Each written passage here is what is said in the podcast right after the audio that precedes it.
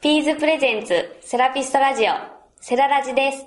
セララジでは臨床だけでなく研究や教育、起業して活躍するセラピストの声を皆様に届けます。ゲストから仕事の仕方、メンタリティ、野望をどんどん聞いていきます。プロフェッショナルを共感する、そんな時間を提供します。地域の生活病院で勤務しながら、手術をされたセラピストの声を今日は聞かせていただきたいと思います。山内さんにゲストに出ていただきました。よろしくお願いいたします。よろしくお願いいたします。いや、もうちょっともう緊張のあまり、ものすごい声がダブりつつあるんですけど、ここは僕の編集の力でなんとかカバーしていきたいと思ってます。はい。でもう、今日はストレートにお聞きしても大丈夫ですか変化球より直球で大丈夫ですかあ、はい。大丈夫直球で。はい。はい、ありがとうございます。はい。ではですね、はい。えっと、理学療法士はい。で生活期の病院の管理職をされている山内さんなんですけれども、はい。もう異例っちゃ異例ですよね。そんなに多くない手術をはい。されてと。うーん、そうですね。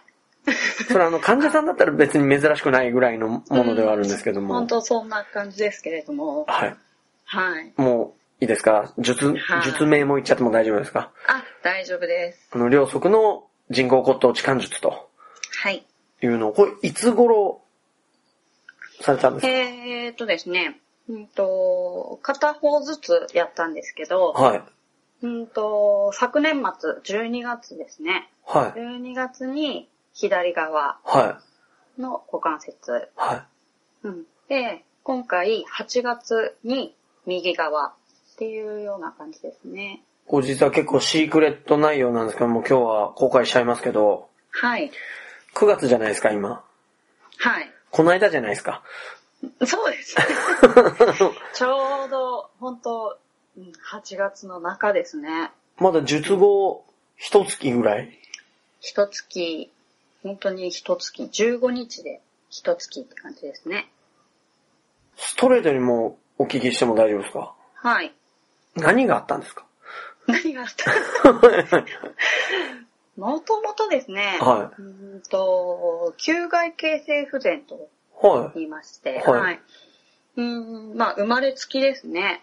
球害が、きちんとこはう、なってなかったっていうので、はいそれがこう、積み重なって、年齢とともに、まあ、変形性股関節症というふい。うはに診断をされましい。て、はい。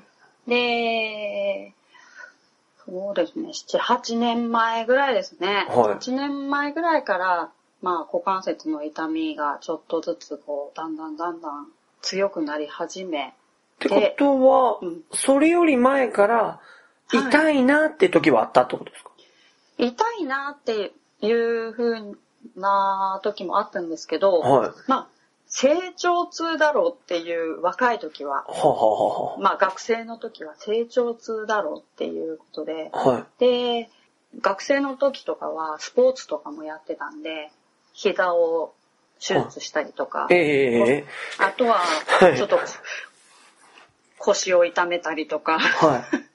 まあ腰のヘルニアの手術もちょっとしたことがあったんですよね、学生の時に。ってことは、今回の股関節のオペがはい。初めてじゃないと。そうですね。あ、なるほど。はい。ベテランの患者さんだったわけですね。手術というか、はい、そうですね。はい。まあ、怪我とか、はいそういうのが多くて、はい。それで手術したりはありましたね。あーで、元を正せば股関節が悪かったっていう。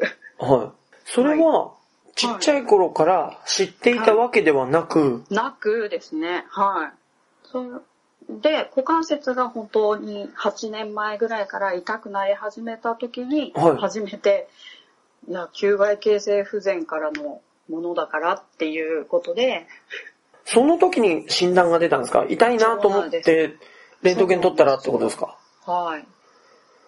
で、もう、その時はもう、その時で、はい。うん、大体、亜急性期ぐらいですね。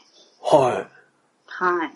少し筋トレとかをしながら様子を見ましょうかっっていうレベルではあったんですよね。保存療法えで。はい。はで、まあ、もうその時には、8年前はもう仕事してたのでい。、はい。はい、理学療法士でしが仕事をしてたので、はい。まあ自分なりで筋トレをしたりとか、セルフエクササイズで。そうですね、はい、やって、で、まあ8年間は耐えたんですけど、さすがに去年ですね、去年ぐらいからもう痛みが激痛に変わってしまうようになって、じゃあ去年の今頃、冬にオペされてるんで、去年の今頃はもう、痛くて。そうです。痛くてもう激痛ではい歩けない日がは出てくるぐらい、はいで仕事には行くんですけど仕事に行くまでに準備するまでがもう1時間2時間かかってしまうっていうあ、痛くてですちか。ょ痛くてですねははいでもう我慢ができなくなってもう一度病院に行ったらもうさすがにもうこれは末期の状態だからっていうことで、あ。はい。はい。で、もう決断できたかいっていうことで、まあ、もうこれはやんなきゃ、私仕事していけないかなと思いまして、それでまあ手術に踏み切ったっていう感じですね。その左から、そうです、そうです。左の方が重症度が高かった。はい。重症度は右の方が高かったんですよ、はい実際。ただ、まあ、若干左の方が良かったんですけど、は逆にいい方からやって筋力をどんどんつけていった方がい。はあはあはあはい。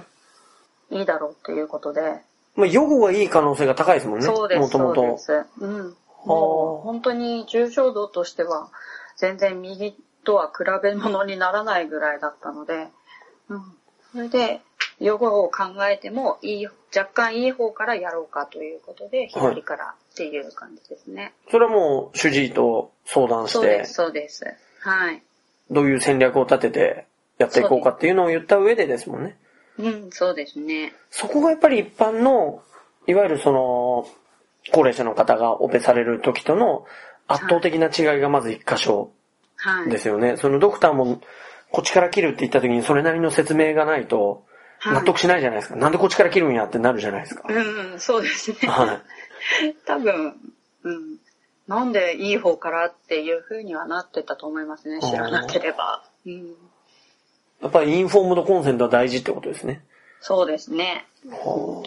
僕、てっきりですね、はいあ。の、手術をされたっていうことだけの情報で今お聞きしてるわけですけど、はい。もともと、例えば先天性股関節脱臼があったとか、そうはいうい。起用歴がきっとああったんだろうなっていうのを思っとったんですよ。はい。それで、やっぱりそういう痛みから、理学療法士を目指したんだっていうストーリーよくある。はい。はい。僕もそうでした。ACL 切って理学療法士になったタイプなんですけど、ええそういう方かなと思ったら全く違うっていう。ええ。違いましたね。 うん全然。はいあまあ、きっかけは、こう、怪我をしたっていうのがあって、理学療法士を知ってっていうのはありましたけど。その、先ほど言われてた膝のオペ。そうです、そうです。あ、じゃあ、そのオペで、やっぱり理学療法士っていうのを目指したっていうプロセスはあったんですね。そうですね。はまあ、ベタな。あ、いやいや、僕もベタなんでちょっと、いや、一個すごく疑問だったのが、はい。 8年前に、例えば痛みが出るじゃないですか。はい。もちろんその、高齢者と違ってその ADL の活動量も多いわけですよ。ADL 以外にもですね。はい。ってことはどうしても骨へのダメージっていうのはどんどん大きくなるわけじゃないですか。はい。だから徐々はにい徐々に痛みっていうのは明らかに、うん、この間より絶対痛くなってるっていうのがはい。わかるじゃないですか。すごくわかりますね。その時に、はい。山下さんがこう、どういう風な感じで、感じられたのかなって。だって明らかにその解剖学的な知識がある状態で、はい。もうこうしたら痛いっていうのわかるわけじゃないですか。はい。で、痛みも強くなってきてるじゃないですか。はい。怖いじゃないですか。はい。そこのメンタリティの部分をぜひ、あの、なんですかね、あの、痛みを忘れないうちにお聞きしたいなと。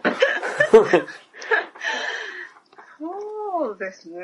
まあ、あのー痛みがどんどんどんどん、確かにこう、徐々に徐々に強くはなってはいたんですけど、はまあ、8年前にそういう診断があった時には、私、出産を終えた直後だったんですよね。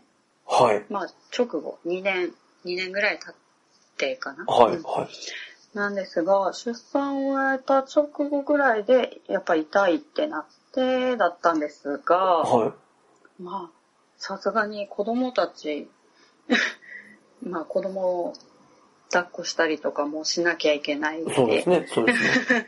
で、まあ徐々に大きくなるにつれて子供たちと遊んだりとかはい。っていうことも増えてはいたんですよね。増えますよね。その、労、そう労働量って言ったら、あれですけど、エネルギー消費が激しくなりますね。そうですね。うん。で、それにプラスアルファ仕事もしてっていう風になると、やっぱりね、すごく負担はかかってたのかなっていうものはあったんですが、はい。もともと、こう、スポーツをやっていたっていうのもあって、は自分でこう、やっぱ、エクササイズをしたりとか、ストレッチをしたりとか、い。はい。それでなんとかこう、体をこう、どうやったらこう、痛みが、ちょっと楽になる姿勢なんだろうなっていうのを、はい。自分、自分のポジションをこう考えながら動いてたっていうのがありますね。その、痛みの逃避そうです、そうです。行動とか、うん。いわゆる代償動作で生活してたってことですよね。そうです。だからすごく代償が強くて、はで、もうその時にはもう本当に歩き方も結構いい状態ではなかったので、い。歩様も崩れてたんですね。はほうほうほうほ い。代償動作がかなり強い状態のまんま来てたので、う。はい。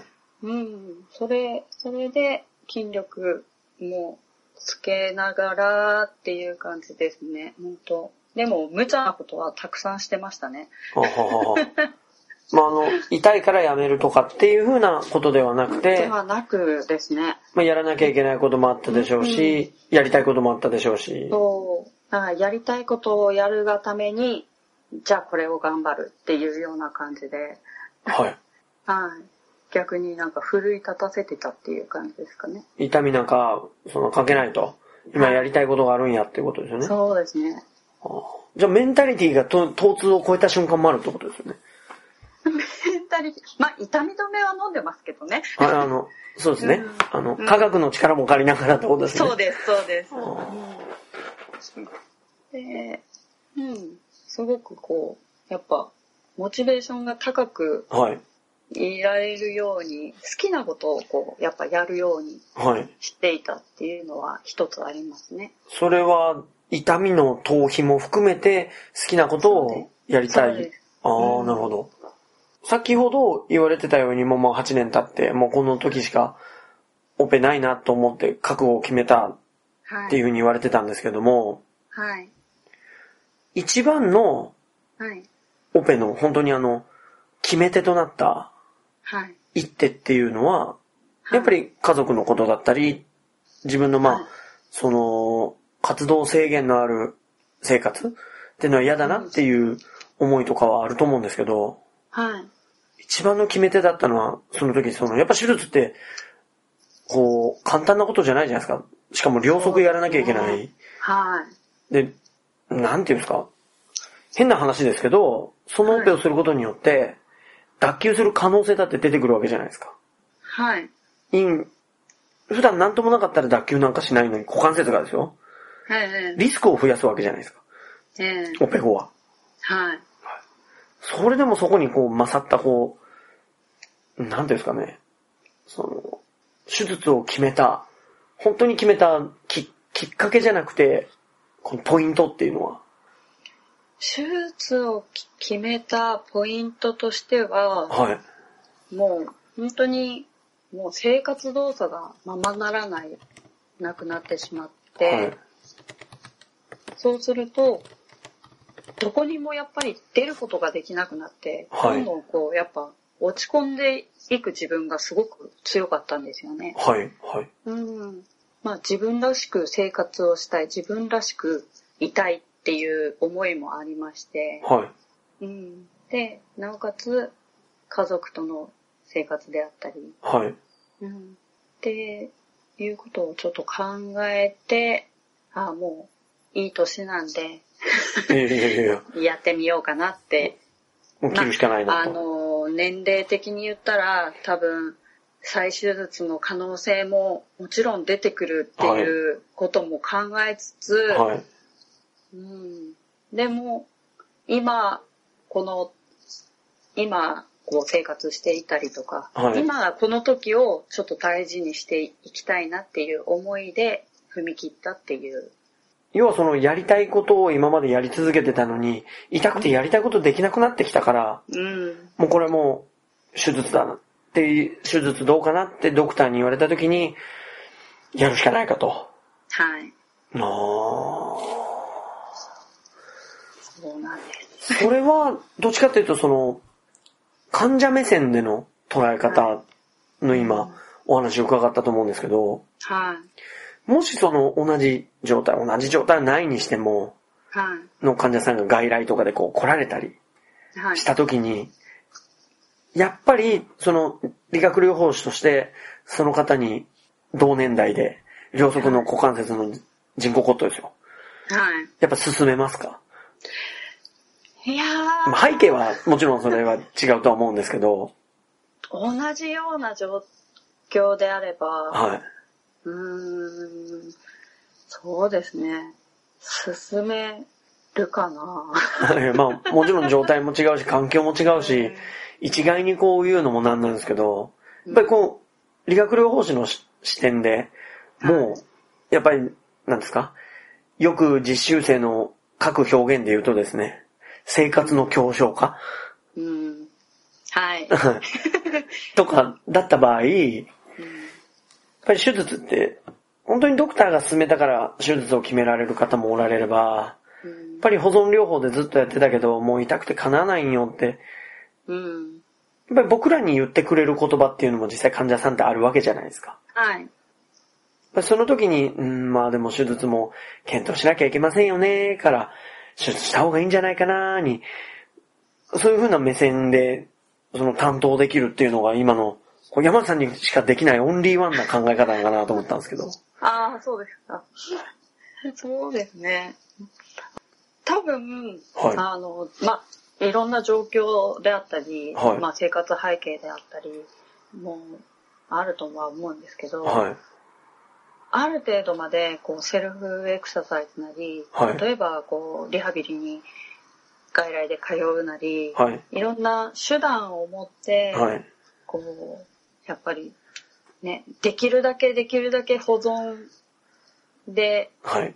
引き延ばして、うん、っていうことはやっぱり多分こう病院にいて、はい。うん、っていう立場であればそっちの方を進めますよね。まずは保存療法で自分でも頑張っていただくと。うん。はい。はですね。でも明らかに本当にもう激痛で耐えられないよっていうんであれば、もうおすすめしますって。い。ああ、なるほど、なるほしかなどいですよ。ねそうです、そうですね。そうですね。うん。その、オペって魔法の方法じゃないじゃないですか。うん。リセットでもないじゃないですか。違いますね。はい。なんでそこを、やっぱりこう別にメディア批判じゃないですけど、テレビのスーパードクターのとかっていうのがやっちゃったりするとですね、うん、あの、ものすごく、あ、オペは元気な状態のリセットみたいなイメージってつきやすいと思うんですけど、はい。実際手術されてみて、もうもちろん両側手術されて、痛みはかなりちっちゃくなったと思うんですけど、はい。かなりちっちゃくはなってますね。ゼロではないですかないです。まだ術後1まあヶそうです月ねも、そうですねまあ、経ってないっていうのもあるんですけど、はいやっぱり若干こう、不安定さがあったりだとか、はい。うん、っていうのは感じてますね。はで、あと痛みあ、はも、まだ実際、術後1ヶ月ぐらいですけい。ど、は連続歩行がまだ30分程度なんですよね。い。なるほど。はい。うん。なので、まだ普通、普通と言ったらあれですけど、いい時の自分の、はい。はい。うん、連続歩行の時間と比べたらやっぱり全然 違うので。それは、そうでしょうね。まあそうな んですけど。はい、はい。まあ、あの、手術に踏み切る前はもう10分15分ぐらいしか歩けなかったので、はい。うん、それが限界っていうような状況下で働いてたっていうのもあったんで、はい。はそれも無茶しされてたっい。てそうですね。 ことですよね。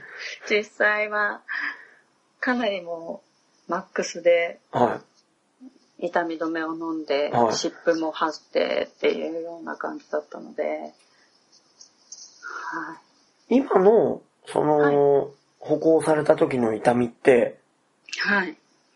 A 痛なんですか鈍痛なんですかうーん。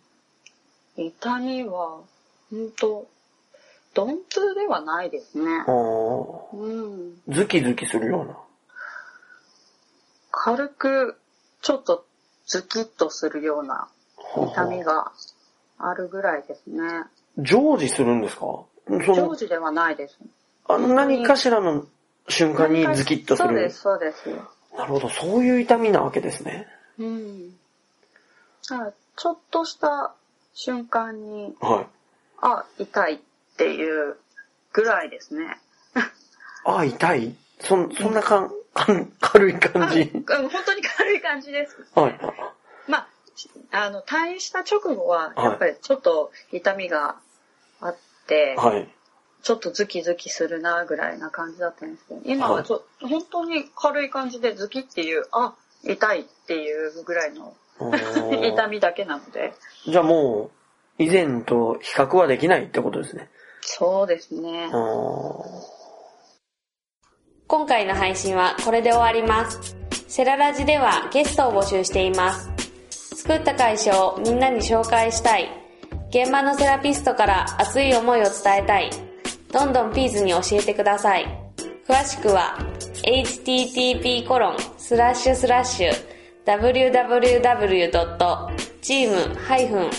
http://www.team-ps.biz http コロンスラッシュスラッシュ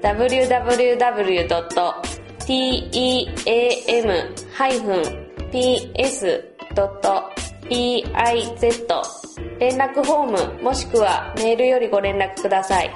ピーズは皆様のアウトプットを支援します。